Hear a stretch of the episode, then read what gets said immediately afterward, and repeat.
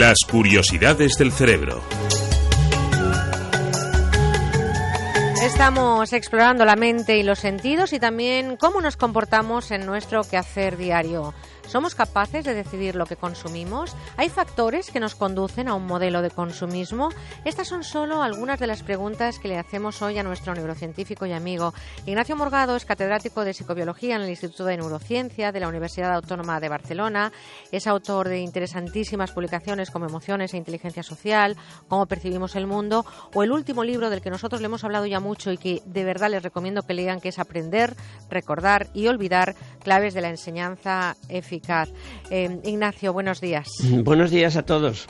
El estudio de la conducta del consumidor a través de las neurociencias no tiene nada de misterioso, creo, ¿no? Sino todo lo contrario. Seriedad, metodología y rigurosidad profesional es lo que intentan a través de esos trabajos, me imagino, ¿no? Bueno, sí, se intenta, digamos, acoplar el conocimiento neurocientífico a lo que ya pueda ser el conocimiento que los profesionales tienen de su propia experiencia, ¿no? Esa es la novedad. Pero yo mm, tengo la sensación de que manipular el subconsciente de los consumidores no es tan fácil como se intenta vender en, en, ocasiones. ¿Existen cerebros compradores, Ignacio? ¿Somos libres a la hora de decidir lo que consumimos? Pues no, no lo somos. La verdad es que eh, la pregunta se podría generalizar a casi todo el comportamiento humano, ¿no? Somos libres en todo lo que hacemos, no solo a la hora de consumir, sino en cualquier tipo de comportamiento. Hay una serie de condicionantes siempre en nuestra vida y en el consumo, pues los hay de manera muy especial, porque vivimos en una sociedad, eh, particularmente las nuestras, la de los países industriales desarrollados, que son sociedades básicamente consumistas. La actividad comercial, el consumismo, juega un papel importantísimo nuestra vida.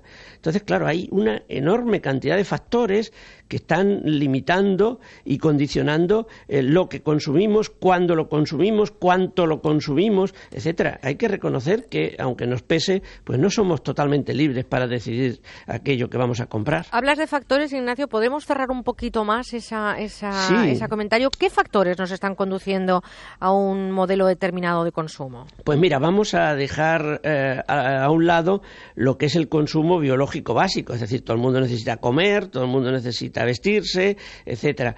Pero hay un, consumo, digamos, que no siempre responde a una necesidad básica, primaria, ¿no? Y ahí es donde hay una fuerte influencia de factores como, por ejemplo, la moda. La moda es, eh, pues, eh, un factor fundamental en la inducción de lo que compramos, de lo que intentamos reconocer, etcétera. La imitación. Nos gusta imitar a aquella gente que para nosotros son modelos, que para nosotros son, pues, eso, eh, gente a imitar, ¿no?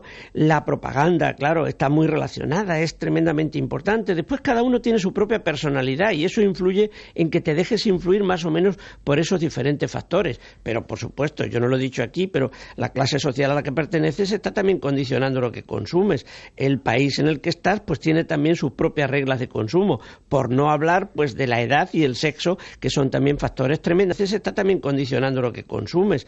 El país en el que estás, pues tiene también sus propias reglas de consumo por no hablar pues de la edad y el sexo, que son también factores tremendamente determinantes en aquello que vamos a consumir. Yo creo que por ese camino hay muchas empresas que trabajan para luego sacar sus productos, pero ¿qué es exactamente el neurobranding y es lo mismo neuromarketing que neuroeconomía? Pues fíjate, son términos todos que han surgido en los últimos años al hilo de lo que antes del desarrollo de las neurociencias, intentando todas ellas, eh, todas estas aproximaciones, eh, estudiar cómo el cerebro influye en la actividad comercial de las personas, en, la economía de las personas, en las marcas que llaman la atención de las personas. No son exactamente lo mismo, cada una tiene sus matices, aunque todas ellas estén neurobranding, neuromarketing, neuroeconomía, relacionadas todas ellas con el consumismo y la economía. Fíjate, el, neurobranding, branding se refiere a marca, a la marca comercial. Eh, es una, mm, podemos decir, aproximación, me cuesta hasta llamarlo ciencia, ¿no? Porque son eh, historias poco desarrolladas todavía como tales, ¿no? Pero que lo que pretende es, por así decirlo, de una forma simple, comprender la psicología del consumidor, pero más allá todavía es mm, mm, saber qué es lo que pasa, qué es lo que hay en la mente de, la persona cuando compra, en el cerebro, qué es lo que conduce a que esa persona se decida por un tipo de consumo o por otro. Eh, vamos a concretar qué momento, qué lugar, qué imágenes, qué colores, qué posición, qué música influye en que tú compres o no compres, en que estés más tiempo o menos tiempo en un lugar comercial, etcétera. Todo eso es lo que intenta descubrir el neuromarketing, eh, el neurobranding, metiéndose en el cerebro para de esa manera ser capaz de desarrollar, como si dijéramos, marcas mm, especiales con un diseño funcional que resulte pues muy atractivo a los hipotéticos consumidores. Hemos, escuchado y lo hemos hablado también en este programa ese aroma que a veces se desprende de algún centro comercial para que tú tengas más intención de comprar o te sientas más a gusto, que tu mente se relaje a la hora de tener esa predisposición a comprar. Em, eh, ¿Funciona realmente la publicidad subliminal? ¿El inconsciente es consciente de que nos están mandando mensajes o inputs para que compremos? Pues ¿Tenemos algún ejemplo también? Sí, sí, sí absolutamente. Mira, pueden haber eh, percepciones subliminares, inconscientes, de manera, digamos, espontánea, sin que nadie las haya creado. Surgen por ahí estímulos que pueden influirnos, ¿no? Pero también se pueden establecer de manera intencionada dentro de estas actividades de las que hoy hablamos, eh, del neuromarketing, del neurobranding, etcétera. El, eh, ciertamente, como también tú recuerdas muy bien, el sentido del olfato puede influir en el consumismo y lo relevante si te acuerdas que lo comentamos en su día, era que no hace falta que el consumidor, que el cliente perciba ni siquiera el olor eh, se dé cuenta conscientemente de que está ahí para que le esté influyendo. Incluso una cantidad de, vamos a decir, de perfume o de odorante eh, mm, con características positivas que se eh, infunda en el ambiente, aunque no sea en una cantidad tan elevada como para que te des cuenta que mm, huelas realmente ese, ese odorante, ya puede estar influyendo en tu comportamiento. Ya se ha comprobado científicamente con experimentos, digamos, controlados que puede hacer hacer que el eh, visitante de un centro comercial o, de un restaurante esté más tiempo en ese centro comercial o en ese restaurante. Y si está más tiempo, es obvio que aumenta las probabilidades de que pueda consumir.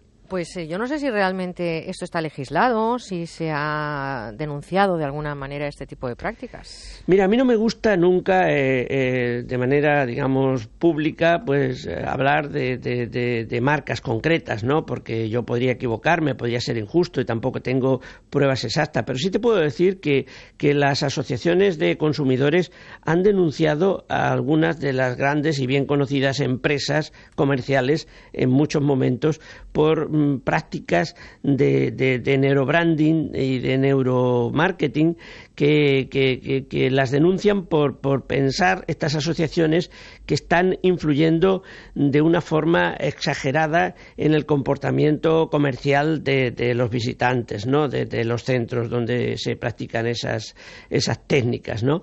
Eh, el problema es que, claro, eh, no hay legislación todavía sobre, este territorio, porque es un territorio bastante ignoto, bastante desconocido todavía. No sabemos hasta qué punto quienes lo pretenden son capaces de desarrollar técnicas para realmente redirigir o conducir eh, eh, el, cerebro de cada persona hacia donde ellos quieren y de esa forma estar consiguiendo, digamos, eh, unos beneficios lucrativos superiores a los que se pueden conseguir con la simple experiencia, ¿no? Mm, yo, yo me sospecho, Merche, que cuando se hagan más investigaciones de este tipo, del neuromarketing, eh, metiendo, digamos, el cerebro en ese tipo de investigación, las neuronas, lo que ocurre con las hormonas, con los neurotransmisores, etcétera, lo que va a ocurrir muchas veces es que mm, no vamos a descubrir nada nuevo. Lo que vamos a hacer es descubrir el mecanismo por el que funciona en el cerebro lo que ya sabemos por la experiencia comercial de muchos años que ya funciona. Porque claro, la experiencia eh, vale muchísimo y los comerciantes saben muy bien mm, los comerciantes con esa experiencia, con larga experiencia, saben muy bien cómo tienen que hacer las cosas para conseguir un mejor rendimiento y una mayor venta de sus productos. La felicidad, todo aquello que te lleva hacia el camino de la felicidad, está claro que lo vas a aceptar y lo que huele bien parece que convence mejor. Vamos a eh, tener claro también si existen diferencias entre hombres y mujeres. Cuando hablamos del cerebro, cuando hablamos de neurociencia, eh, yo creo que esa pregunta eh, está marcada. ¿Somos iguales a la hora de, caer en esas redes o somos iguales a la hora de que nos conduzcan a un cierto modelo de consumo los hombres que las mujeres? Pues no, no, somos muy diferentes. No me digas que las mujeres estamos otra vez ahí en el podium. Mm, bueno, pues diferentes, diferentes. Fíjate, eso me da pie a algo que creo que, he oído esta mañana en la radio. precisamente, me parece que en vuestra emisora, en Onda Cero.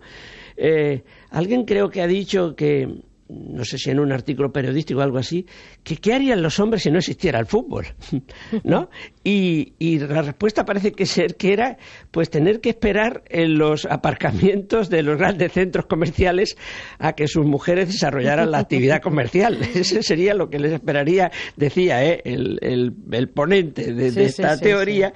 Entonces, claro, eh, mm, el hombre no está tan interesado eh, en la cultura actual de, nuestros tipos de países desarrollados e industriales, no está tan interesado por, por el consumo eh, mm, en general de, de, la mayoría de los productos como puede estarlo la mujer. Claro, eh, hay productos que sí que interesan mucho a los hombres. Yo de ya veo que los hombres cada vez se están metiendo más en la cosmética, se están metiendo más en algunas cuestiones que hasta hace tan solo unos años eran roles absolutamente femeninos y que han participado ya de ese juego, por ejemplo, del dolor de una depilación o del utilizar unas cremas por la noche. En sí, ya cada vez más, cada vez más. en fin, el marketing aplicado a la vida en general, olores, sabores, sentidos, esas son las estrategias. Todo pasa por ese gran órgano, complejo e interesante. Ya saben, hablamos de nuestro cerebro y de él vamos a seguir hablando el próximo fin de con Ignacio Morgado, que es catedrático de psicobiología en el Instituto de Neurociencia de la Universidad Autónoma de Barcelona. Les recomiendo sus libros, eh, Emociones e Inteligencia Social, Cómo percibimos el mundo, y el último que es, desde luego, para comérnoslo, aprender, recordar y olvidar, claves de la enseñanza eficaz. Ignacio, Gracias por estar con nosotros. Un abrazote y hasta el próximo domingo. Bueno, muchas gracias por esa generosa propaganda que me hacéis. Pero, en fin, para mí ya la recompensa es poder estar Vamos con vosotros. Vamos a utilizar nosotros el neurobranding, el neuromarketing para que la gente compre tus libros. Un besote muy fuerte, Ignacio. Un beso grande. Chao.